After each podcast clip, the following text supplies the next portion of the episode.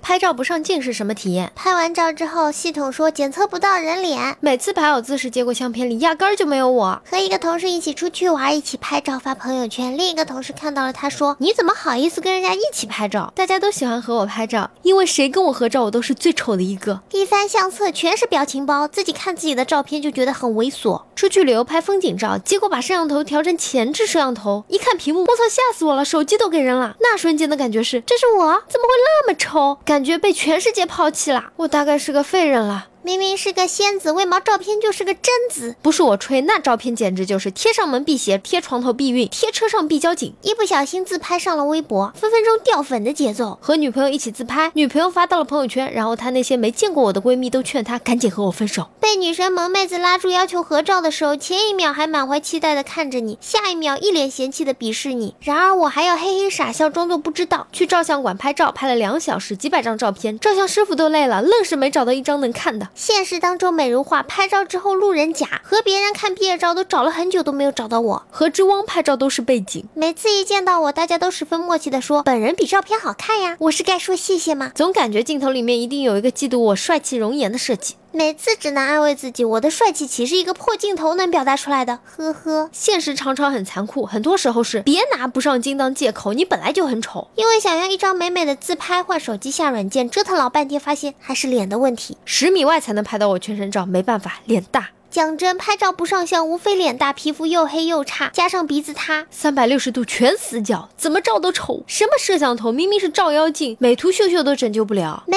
买过一个让我拍照不纠结的手机。不愿意 P 图骗人，所以一辈子没发过自拍。其实怕影响我那谜一样的自信。证件照比生活照好看，所以手机里唯一一张自己的照片是蓝底的证件照。除了证件照之外，所有可上传头像全部是本人照片。拍结婚照的时候，化妆师干脆给我抠了个膜。结婚几年了，发个朋友圈还得用婚纱照，每张照片都是 P 了又 P，到最后 P 着 P 着就删除了，所以从来没有自拍照。到最后追悼会的时候，一瞅那遗像，这鬼是谁？谁认识啊？